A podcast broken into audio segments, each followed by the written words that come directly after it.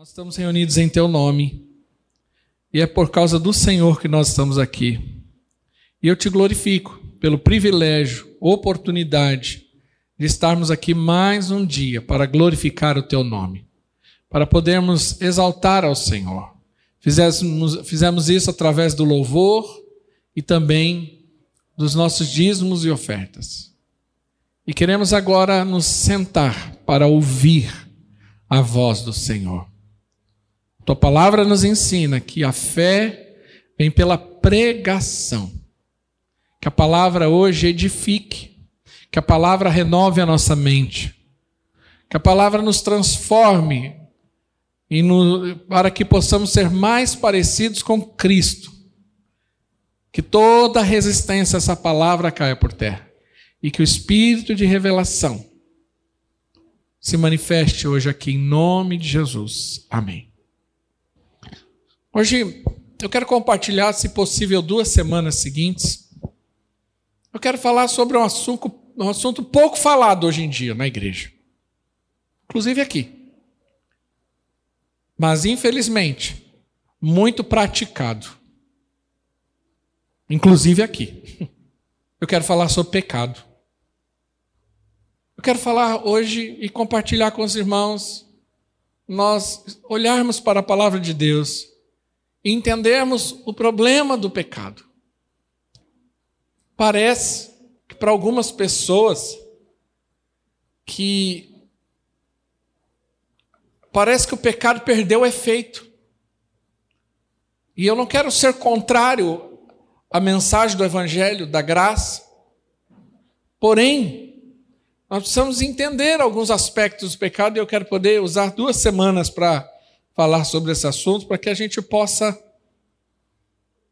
é, aprender um pouco e que isso possa gerar temor no nosso coração. Romanos capítulo 6, 23, Paulo escreve, e esse capítulo 6 ele fala bastante sobre esse assunto. Eu quero começar e encerrar minha mensagem hoje nele.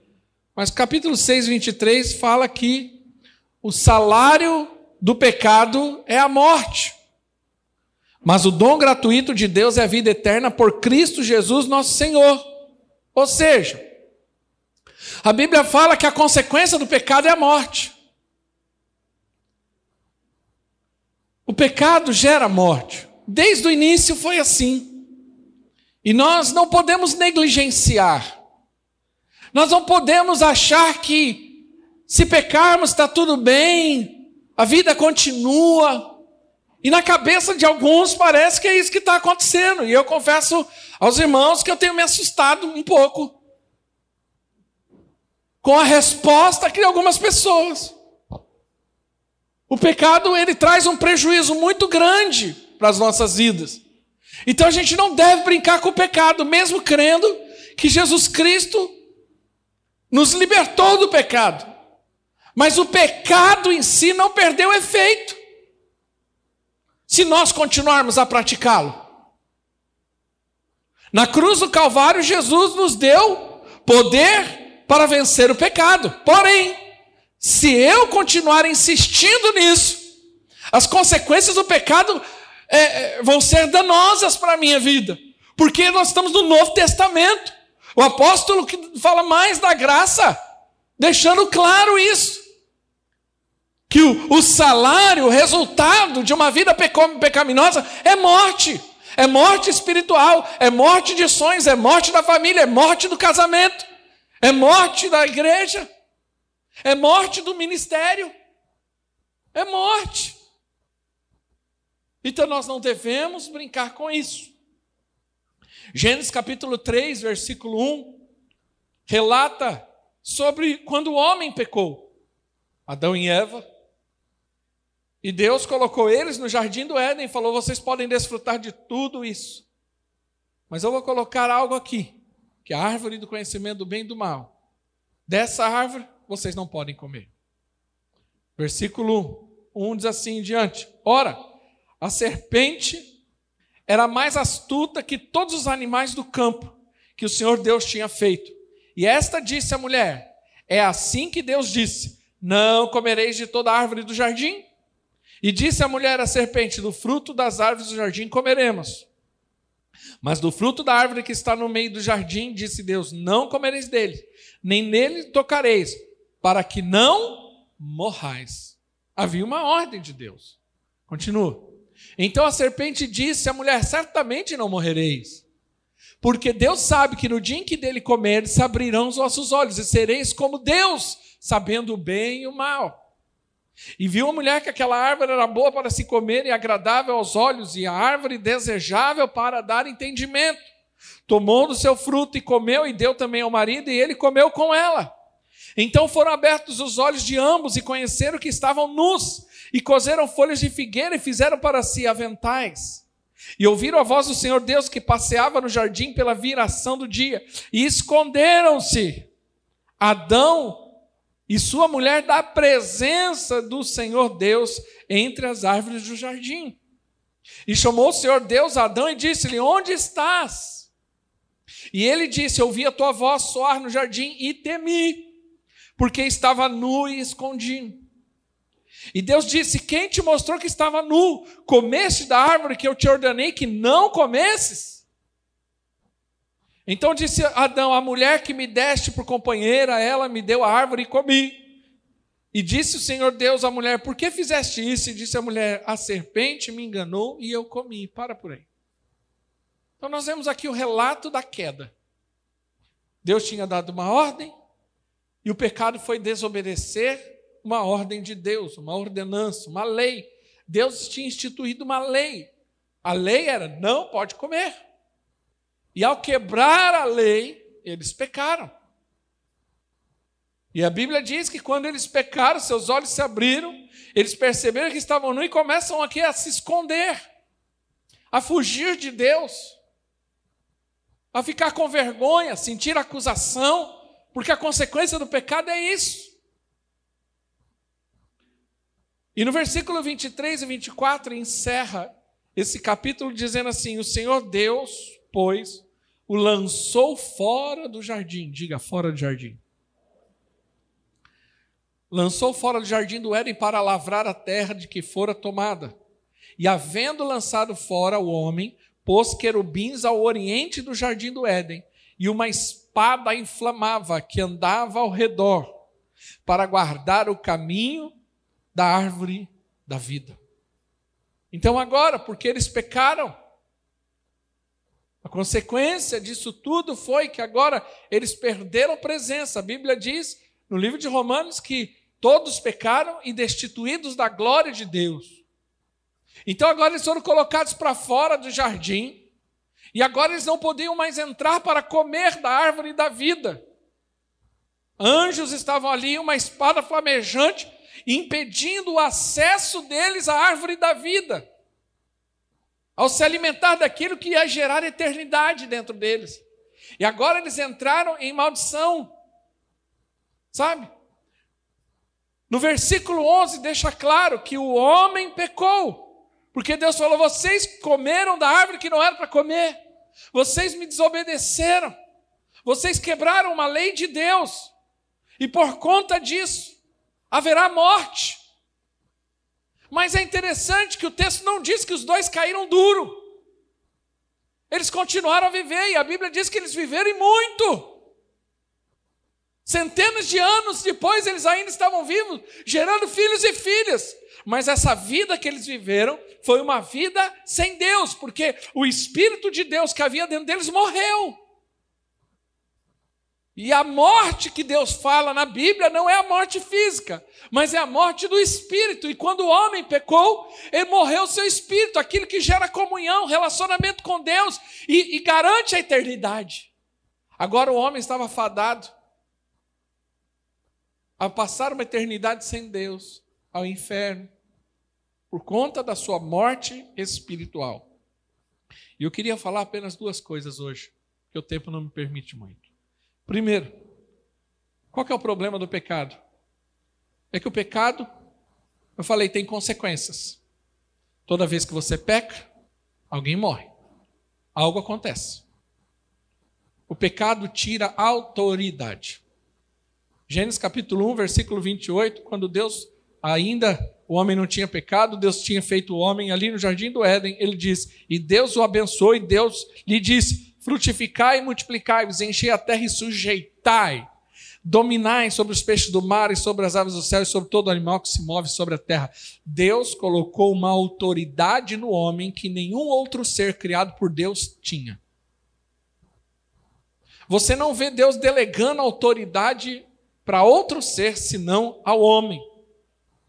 Era uma autoridade de domínio, de controle, de direção, de administração, de gestão, de liderança.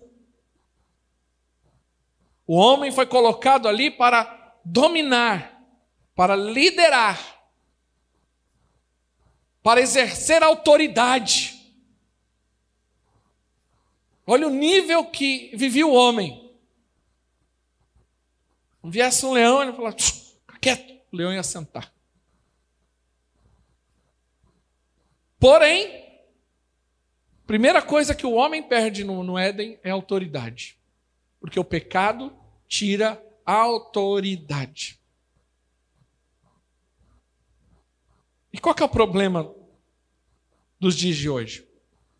Quando alguém peca, ela continua perdendo autoridade. Porque ela foge de Deus. Porque ela fica com medo. Ela se sente acusada. E por não entender da graça, ela não se sente qualificada ou capaz de fazer alguma coisa, porque agora ela está acusada. Deixa eu dar alguns exemplos muito práticos do nosso dia a dia. Qual é a consequência do pecado? Vou dar alguns aqui.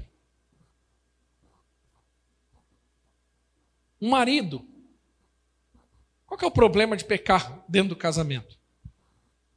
Deixa eu explicar uma coisa que acontece muito. Vou dar um exemplo como o marido peca.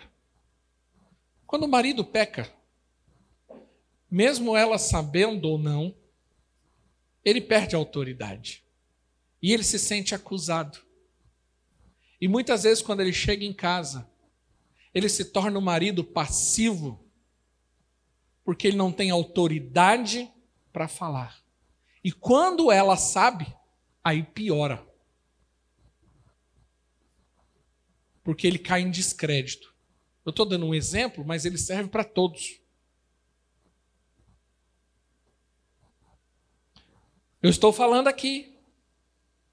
E se você está sentado aí, graças a Deus a igreja está cheia. Eu louvo a Deus por isso. Isso mostra que a igreja respeita e confia naquilo que eu falo. Mas se eu faz, fizer uma besteira, e isso depois se tornar público, espiritualmente independente de tornar público ou não, eu já perdi a autoridade. Mas isso se se tornar público e for algo grave, com certeza você vai questionar se vale a pena continuar vindo aqui me ouvindo. Porque o que eu falar, eu não vou ter mais autoridade. Vou dar um exemplo: se eu adulterar e pedir perdão, vim aqui, irmãos, me perdoa. Seja sincero.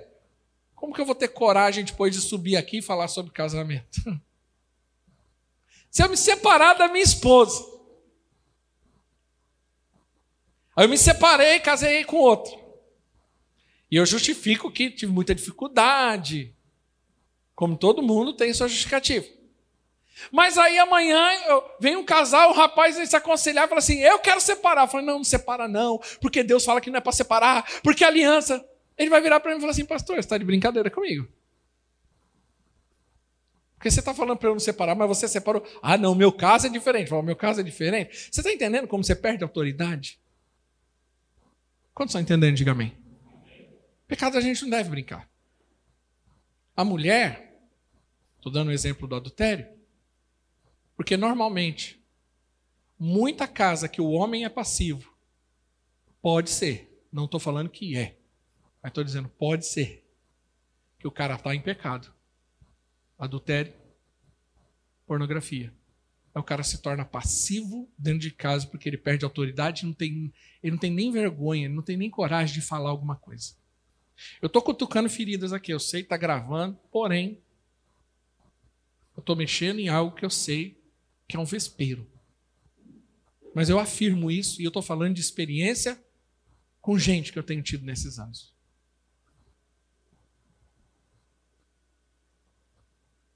Um líder, muitas vezes, ele vive em pecado oculto.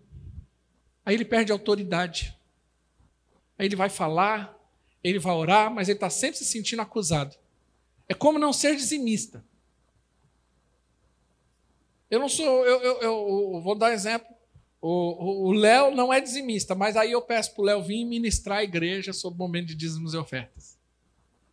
Mesmo que ele seja o maior cara de pau da história, mesmo que ele suba aqui e fale, duas coisas são evidentes.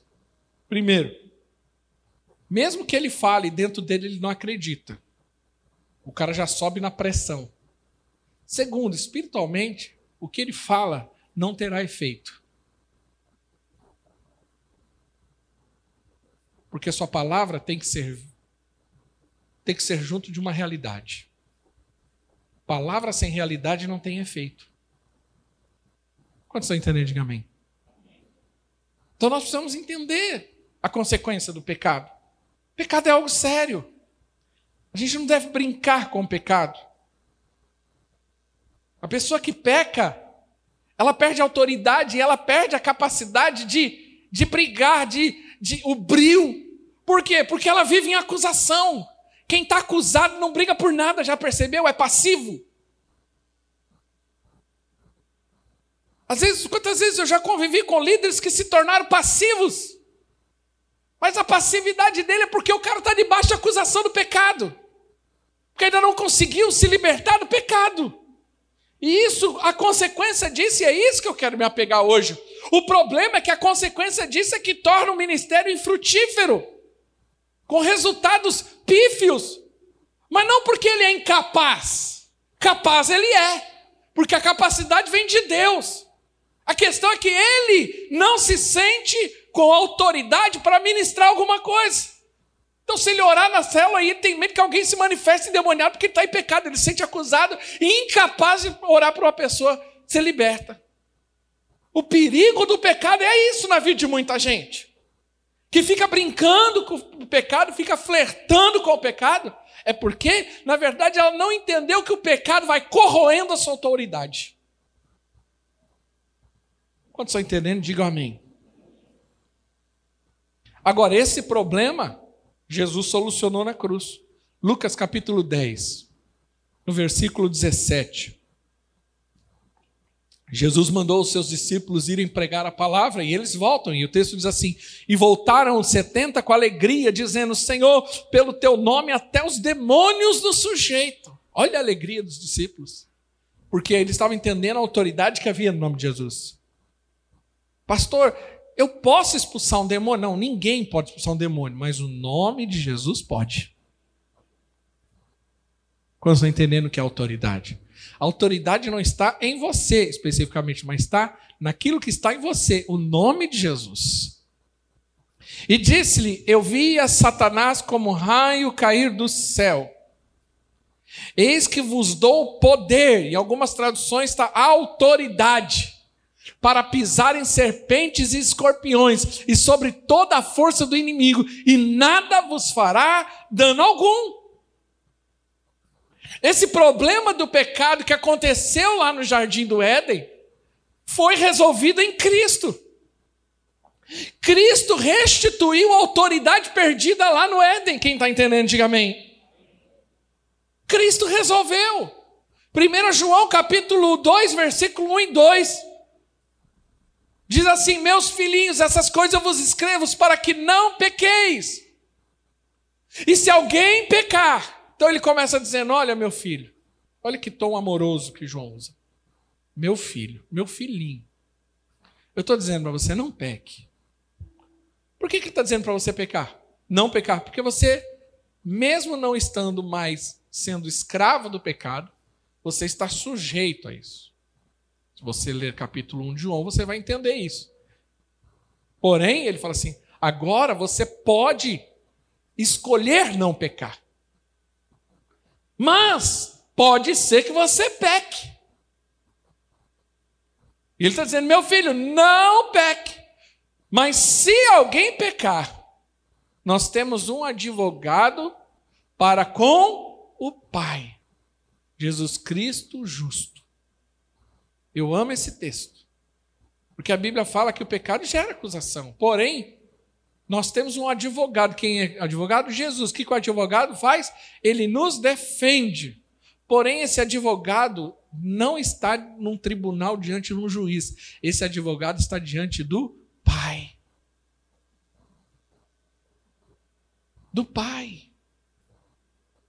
Então, o problema do pecado é que toda vez que a pessoa peca, ela perde autoridade e o coração dela enche de medo. E qual é a atitude mais comum de quem peca? Foge. Foi o que Adão fez, se esconde. O texto de João está dizendo: olha, se acontecer isso, corre para o pai.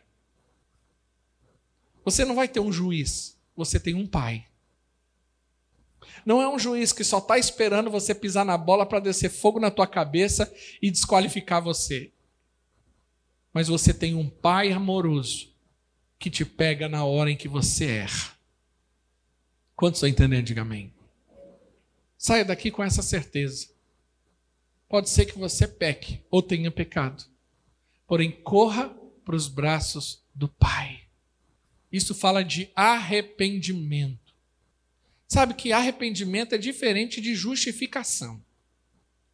Justificar o pecado não resolve o teu problema, se arrepender sim. Você já viu como tem gente que quer se justificar? Foi o que Adão e Eva fez. Adão falou assim: Ah, não, mas foi a mulher que você me deste. Aí a mulher falou assim: Foi Satanás. Eles tentaram justificar o pecado. Não, mas sabe o que, que é? é? Mas olha, aconteceu isso porque Fulano fez isso. Não é isso que se espera de alguém que errou. A única coisa que se espera de alguém que errou, olha, eu errei, me perdoa, estou arrependido. Às vezes o que me angustia quando eu converso com pessoas que pecaram, não é o pecado dela em si, porque todos nós estamos sujeitos a isso. Em nenhum momento eu fico indignado porque a pessoa pecou. O que mais que me deixa indignado é quando a pessoa tem a oportunidade, mas ela não se arrepende. Ela não se arrepende. Ela justifica. Muitos sentam na minha mesa e ficam se justificando. Mas em nenhum momento fala assim, pastor, genuinamente eu me arrependi. Não é pedir perdão somente por pedir. É quando cair em si, a pessoa fala assim: Meu Deus, que besteira que eu fiz. Me perdoa. Quantos estão entendendo? Diga amém.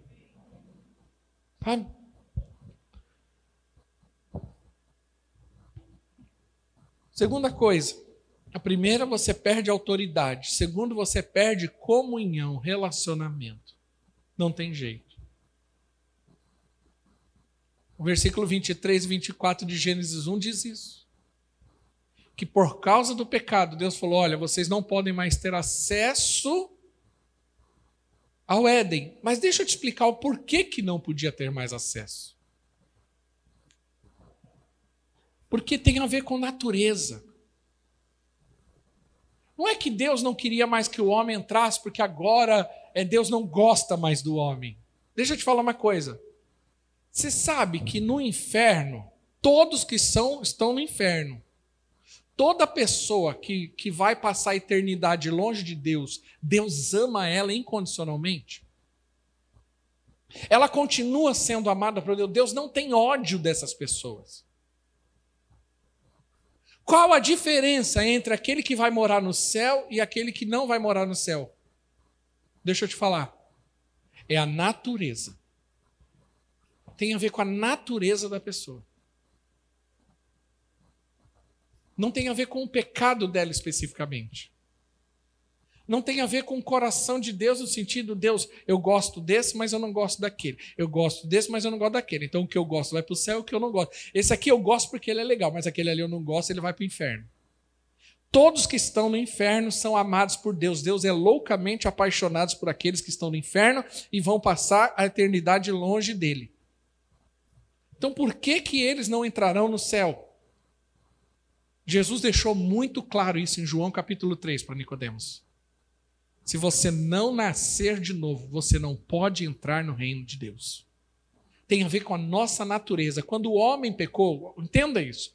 O homem tinha a natureza de Deus, ele foi feito imagem e semelhança de Deus, e Deus vem e sopra. E agora ele se torna alma vivente. Então agora o homem tem o espírito de Deus dentro dele. E agora o espírito é de Deus que também agora é do homem. O homem, ele é espírito e ele tem a mesma natureza de Deus. Então, a Bíblia diz que, vamos dar um exemplo, Deus é fogo consumidor. Se eu pegar um pedaço de madeira, que é a natureza diferente da do fogo, e colocar dentro do fogo, o que, que acontece com o um pedaço de madeira? Queima. Agora, se eu pegar um pouco de fogo e colocar dentro do fogo, o que acontece? Nada, porque os dois têm a mesma natureza, eles compartilham do mesmo ambiente. Quando o homem estava no Éden, ele tinha a natureza de Deus. Só que a Bíblia diz que quando você peca, você morre. Morreu o quê? O espírito do homem, que Deus tinha colocado dentro dele. E agora o homem passa a ter a não ter mais a natureza divina dentro de si. Então Deus continua amando ele, porém agora ele não pode mais se relacionar com Deus, porque por uma questão de natureza. Por isso que Deus colocou a espada flamejante para que ele não, até, não tivesse acesso à árvore da vida. Não porque Deus falou assim, eu não quero mais que você coma. É porque agora, ele com a natureza sem a natureza de Deus, com a natureza pecaminosa, ele não podia comer do fruto da vida. Então agora ele não poderia ter acesso agora ao lugar santíssimo, porque agora ele não tem a mesma natureza. Então, Evangelho não tem a ver com regra de doutrinas ou participar de uma igreja. Evangelho nos leva ao arrependimento genuíno para a mudança de natureza. Você pode ser um frequentador de uma igreja há anos. Se você não tiver a sua natureza transformada, nada vai adiantar. É possível passar a vida toda na igreja e ir para o inferno. É necessário nascer de novo. O novo nascimento traz uma nova vida. E essa nova vida é a própria vida de Deus. É o Espírito de Deus regenerado dentro de nós. E agora eu compartilho aquilo que é de Deus, a sua natureza. Agora, o pecado, ele faz com que eu perca isso. Isaías 59, 1, 2, olha o que diz: Eis que a mão do Senhor não está escolhida para quem não possa salvar, e nem agravado o seu ouvido, ou seja, fechado para não poder ouvir. Deus está o tempo todo disponível a qualquer um. Porém, olha o versículo seguinte: As vossas iniquidades fazem separação entre vós e o vosso Deus, e os vossos pecados encobrem o seu rosto de vós para que ele não vos ouça. A partir do momento que o homem pecou, cria-se um, um, um abismo entre o homem e Deus por conta de natureza. Há um muro de separação por causa dessa natureza. Para proteger esse próprio homem. Por quê? Porque Deus não pode se relacionar com quem não tem a sua mesma natureza. Por isso que ele diz: sede santos, porque eu sou santo.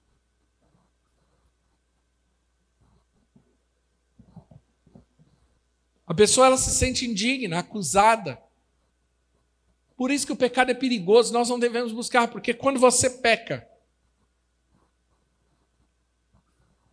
seu relacionamento com Deus, sua comunhão com Deus, é atrapalha. Eu não estou dizendo aqui de perder a salvação, mas é a natureza. Pastor, mas a pessoa é crente, mas vive pecando. Então ela não mudou a natureza, porque a Bíblia diz que quem peca é do diabo e não tem o coração de Deus. Pecar e se arrepender é uma coisa, mas continuar insistindo na prática do pecado só revela que eu ainda não nasci de novo.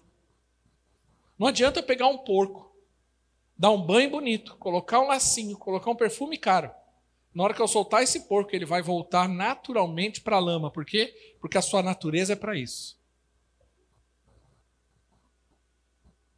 Se eu tenho um problema decorrente na minha vida e aquela situação não muda em relação a pecado, é porque precisa de nova natureza. Porque precisa nascer de novo. Pode passar pelo encontro, pode cair aqui no chão, pode fazer um monte de coisa. Mas se não houver uma nova natureza, uma experiência significativa com Deus de nova natureza. Porque quando eu tenho a natureza de Deus, as coisas começam a ter. As coisas de Deus parecem ser mais agradáveis e as coisas do mundo menos agradáveis. Eu posso estar sujeito ao pecado. Mas eu consigo dizer não, porque a minha natureza não encaixa mais com uma natureza pecaminosa. Eu posso até errar, mas a partir do momento que eu errei, o próprio Espírito que está dentro de mim, ele vai me trazer esse sentimento de arrependimento.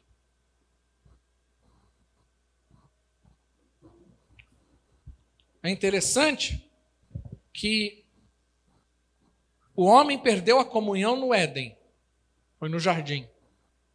Mas essa comunhão foi restaurada no jardim do Getsemane. Mateus 26 diz que Jesus, no jardim de Getsemane, ele ora. E ali ele se coloca como à disposição para estar na cruz, aceitando a sua vocação. Aquilo que foi perdido no jardim do Éden foi reconquistado no jardim do Getsemane. Qual foi o problema do jardim do Éden? Desobediência. Qual foi o grande triunfo do Getsemane? Obediência. O que, que Jesus fala no jardim do Éden, do, do Getsemane? Não seja feita a minha, mas a sua vontade. A palavra de Deus diz que Jesus foi obediente até a morte morte de cruz. A desobediência do Éden gerou morte, mas a obediência do Getsemane gerou a vida. Aleluia! Agora temos o direito de entrar. Hebreus 10, versículo 16. Olha a aliança. Essa é a aliança do Novo Testamento. Quando nós vamos celebrar a ceia e Jesus fala assim: Esse é o cálice de uma nova aliança. Uma aliança no meu sangue. É essa aliança, descrita agora em Hebreus. Esta é a aliança que farei com eles depois daqueles dias. Diz o Senhor: porei as minhas leis em seus corações, e as escrevereis em seu entendimento. Porque agora, Deus, a lei antiga ela foi colocada externamente em tábuas de pedra. Mas agora, por que externamente? Porque o homem tinha pecado. Ele não tinha mais o Espírito de Deus. Foi perdido lá no Éden. Mas agora a Bíblia diz que nessa nova aliança ele vai colocar dentro de nós. Por quê? Porque o Espírito de Deus está dentro de nós. Eu tenho uma nova natureza e essa nova natureza naturalmente já tem as leis de Deus. E acrescenta: jamais me lembrarei dos seus pecados e das suas iniquidades. Essa é a lei de Deus para nós. É interessante que ali fala de uma aliança. Fala de que Deus não se lembrará mais. A partir do momento em que eu me arrependi dos meus pecados, eu não preciso mais viver debaixo de acusação. Para que, que eu vou ficar lembrando algo que eu já me arrependi, se nem Deus mais se lembra? Ah, mas o diabo não para de me lembrar. Isso, porque ele está fazendo o papel dele, o acusador. Mas eu respondo toda vez que o diabo me lembrar: Deus não se lembra mais, é isso que me importa. Continua. Ora, onde há remissão destes, não há mais oblação pelo pecado. A partir do momento que eu me arrependi genuinamente por aquele pecado, eu não preciso mais pedir perdão de novo. Porque aonde foi feita a remissão, ou seja, uma dívida não precisa ser paga duas vezes. Mas tem gente, você já viu como vive acusada? Aí hoje ela pede perdão, Ai, me arrependo daquilo que eu fiz. Aí dá três meses, o negócio não começa. Ai, eu acho que eu tenho que me arrepender de novo. Eu acho que eu tenho que pedir perdão de novo. Não, querido. Para que, que você vai lembrar Deus de uma coisa que até ele esqueceu? Você precisa só exercer a sua fé. Onde a remissão deste, não mais oblação pelo pecado. Versículo 19. Tendo, pois, irmãos, ousadia para entrar. Diga entrar. O que, que aconteceu lá no Éden? O homem saiu. O pecado fez o homem sair.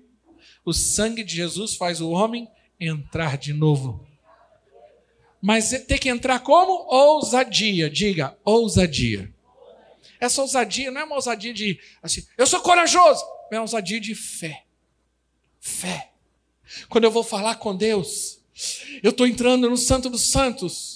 Eu estou dizendo o seguinte: Deus, eu estou aqui, mas aí o pecado me acusa, a circunstância me acusa e fala assim: mas eu creio no sangue precioso de Jesus e Ele já perdoou todos os meus pecados. Eu não preciso mais viver debaixo dessa acusação, por isso eu sou livre para chegar diante de Deus e falar com Ele. Porque tem gente que vive acusada por causa do pecado. E mesmo que ela acha que já foi perdoado o pecado, ela acha que não tem direito de falar com Deus ou de pedir algo para Deus, porque ela acha que, ah, como que eu vou pedir algo para Deus? Como que eu vou falar? Como que eu vou orar? Falar, Deus, abençoa meu casamento, se fui eu que pequei, se fui eu que traí, se fui eu que fui adúltero, como eu vou pedir para Deus me ajudar nas minhas dívidas, se fui eu que adquiri? Eu quero te dizer, entre com ousadia na presença do Senhor, crendo que você já é perdoado pelo sangue do Cordeiro e que é esse sangue que te perdoa. Tendo, pois, irmãos, ousadia para entrar no santuário pelo sangue de Jesus.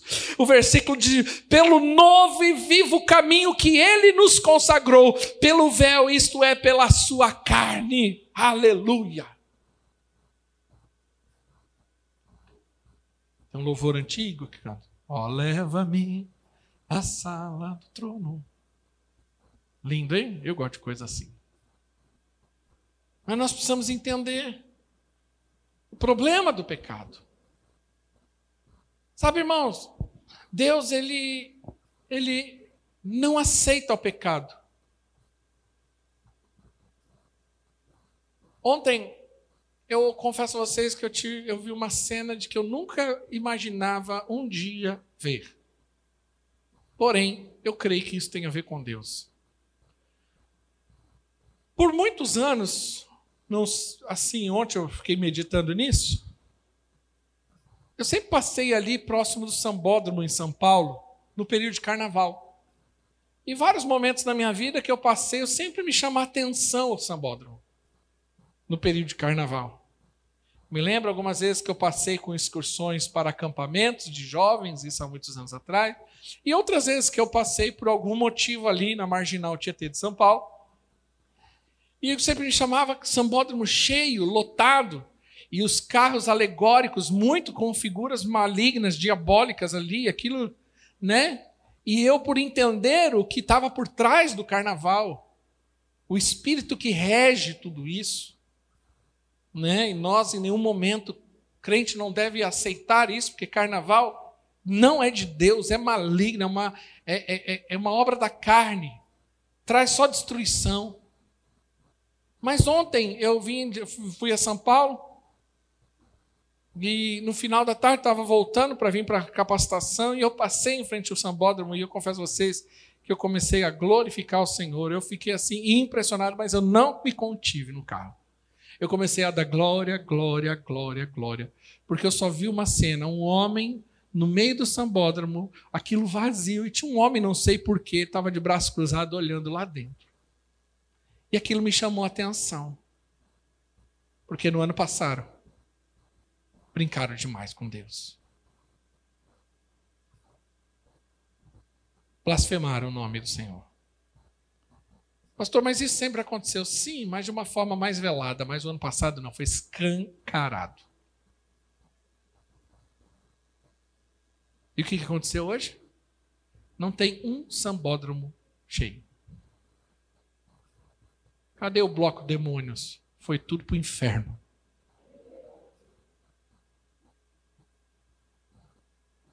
Aquilo era um inferno para a nossa cidade. Cadê? Porque com Deus não se brinca. Não é apenas um, um, ah, não, é por causa da pandemia. Não é não, querido. É a mesma coisa, a mesma coisa que aconteceu lá no Egito. Deus está destruindo os principados e potestades. A idolatria desse povo. Eu não tenho dúvida disso. Como um profeta, não tenho como não, não ter essa percepção. primeira idolatria, uma das principais idolatrias deste país caiu há sete anos atrás, um ciclo de sete. Falo isso na presença do Senhor.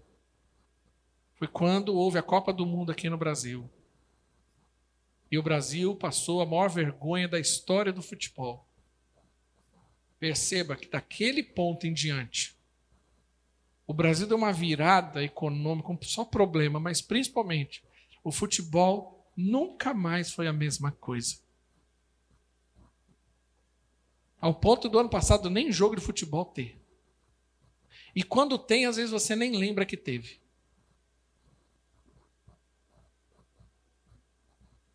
Sete anos depois, nós estamos vendo outro principado sendo derrotado: o carnaval. Porque esse país vai descobrir esse ano que é possível ter vida sem carnaval. Porque uma idolatria está sendo destruída. Não estou dizendo que vai acabar para sempre, mas vai perder força. Em nome de Jesus. Em nome de Jesus. Porque com pecado não se brinca. Pecado ofende a Deus.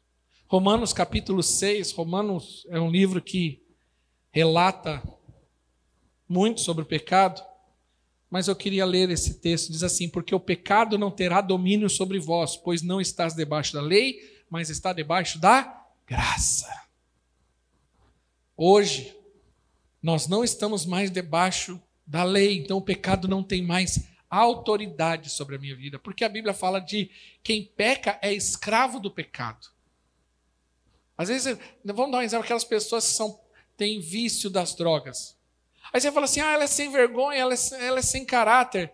Eu não julgo isso nela, mas posso te garantir, ela é um escravo da droga. E você já percebeu? Lá no Éden, o que, que Deus falou? Eu vos dou toda a autoridade sobre todas as coisas criadas sobre as plantas, sobre os animais. Quando o homem perdeu a autoridade, o vício entrou no mundo. A maioria dos vícios vem de planta. O cara é escravo de um pedaço de planta. Quem já chupou cana aqui? A maioria, né? Oh, coisa boa, né? Muito legal a cana, né? Imagine um negócio daquele compridinho dominar uma pessoa ao ponto dela abrir mão da sua própria casa, da sua própria família, de levar até um leite para sua casa, porque ele prefere o que o álcool que é produzido daquela cana, um vegetal, do que a responsabilidade de sua casa. Porque o cara tá é um escravo. É um escravo da maconha. É um escravo do tabagismo. É um escravo. Porque o cara perdeu o domínio. Mas hoje nós não somos mais escravos do pecado. Hoje eu e você temos o direito e a escolha de falar: eu não peco. Quem crê, diga amém. Romanos 6. Mas aí, no versículo 15, olha o que Paulo escreve. Então, ele entra com uma pergunta: Pecaremos porque não estamos debaixo da lei, mas debaixo da graça? Porque o questionamento de Paulo aqui é justamente isso. Se você pegar Romanos 5:20, lembrando que as mudanças de capítulo é só para organização, mas o contexto e o sentido mantém. Porque às vezes a gente termina o capítulo 5 e fala assim: o capítulo 6 é outra história. Não, é a continuação. Olha o último versículo do capítulo 5. Veio, porém, além para que na ofensa abundasse. Mas onde o pecado abundou, superabundou a graça.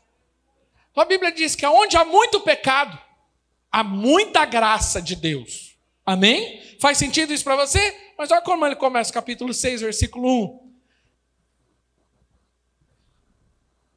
Que diremos, pois? Permaneceremos no pecado para que a graça abunde? então ele fala assim: ah, então peraí, há um raciocínio, se aonde há muito pecado, há muita graça. Então o que, eu vou fazer? Vou sair aprontando.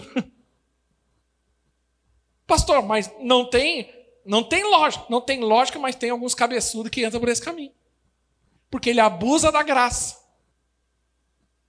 Como diz alguns escritores, é de graça, mas não é barato. Versículo 15. É esse mesmo questionamento que Paulo está fazendo. Pois que pecaremos porque não estamos debaixo da lei, mas debaixo da graça? De modo algum. Versículo seguinte. Não sabeis vós que a quem vós apresentades por servos para lhe obedecer, sois servos daquele quem obedeceis, ou do pecado para a morte, ou da obediência para a justiça. Toda vez que você deliberadamente peca, você se torna escravo daquilo, porque você está dizendo quem é o teu servo. Por isso que nós não devemos brincar com o pecado. Só que o problema do pecado é que às vezes a consequência não é na hora. Ah, vou fazer nada não. Eixe, eu comi aqui do fruto, não deu nada. Pode ser que no momento você não perceba. Mas a morte já está lá dentro. Versículo 17. Mas a graça de Deus, que tendo sido servos do pecado, obedeceste de coração à forma de doutrina quem fostes entregue, que é o Evangelho. E libertados do pecado, fostes feitos servos da justiça. Diga para a pessoa do seu lado: você foi liberta do pecado. Falo como homem pela fraqueza da vossa carne, pois que, assim como apresentaste os vossos membros para servir à imundícia, e a maldade para a maldade, assim apresentai. Esse verbo está no imperativo. O que, que tem a ver com isso? Responsabilidade minha, sua. Apresentai agora os vossos membros para servir a justiça para a santificação. Então, da mesma forma que antigamente, deliberadamente, eu apresentava a, minha carne ao pecado, agora eu tenho que fazer isso em relação às coisas de Deus, a santificação. Eu tenho uma responsabilidade. O que mais me angustia, o que mais me preocupa, e eu quero ensinar à igreja aqui hoje. A graça de Deus nos ensina que eu não tenho a ver não tem nada a ver comigo, não tem a ver com o que eu faço. Eu não me torno merecedor de ser abençoado por Deus por conta de alguma coisa que eu faço. Isso é graça, isso tem a ver com Deus e seu amor, ok? Mas isso não tira a minha responsabilidade na santificação. O que me preocupa nos dias de hoje é que algumas pessoas estão pegando o evangelho da graça e deturpando esse evangelho e usando isso como uma desculpa para pecar ou uma justificativa para suas fraquezas carnais. O texto está deixando claro, falo como homem, pela fraqueza da vossa carne. Ele está falando, eu sei o que você sente, porque eu também sinto mesmo. Pois quem assim como apresentar os vossos membros para servir a imundícia e a maldade para a maldade, assim apresentar os vossos membros para servir a justificação para a santificação. Então, vai exigir de nós uma atitude, uma resposta. Não é uma coisa natural, espiritual que acontece por um acaso, mas é um processo de Deus na minha vida. Mas cabe a mim, eu tenho uma, uma parcela de responsabilidade nessa história, nesse processo. Porque se não houvesse isso, então por que você teria que estar aqui ouvindo a palavra de Deus? Mas você precisa ouvir a palavra de Deus, porque a Bíblia diz que a fé vem pelo ouvir a palavra de Deus, e eu venço pela fé. Olha o versículo seguinte. Porque quando erais servos do pecado, estáveis livres da justiça. E o que fruto tinhais então das coisas que agora vos envergonhais? Porque o fim delas é a morte.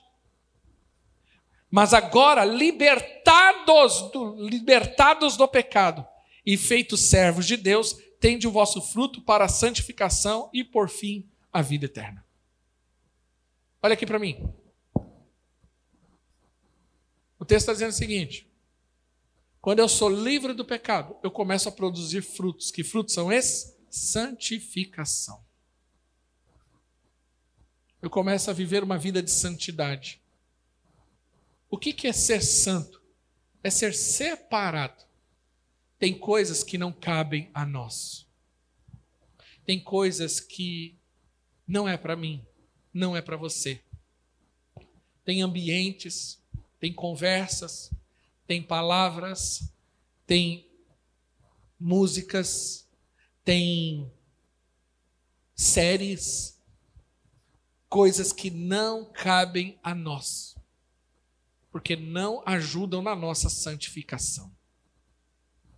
Na semana que vem, eu quero falar sobre o que é pecado. Porque tem coisa que é pecado, mas tem coisa que não é pecado. E as pessoas estão achando que é pecado. E tem coisas que é pecado para um, mas não é pecado para outro. Semana que vem eu quero explicar isso. Quem está entendendo, diga amém. Fique de pé.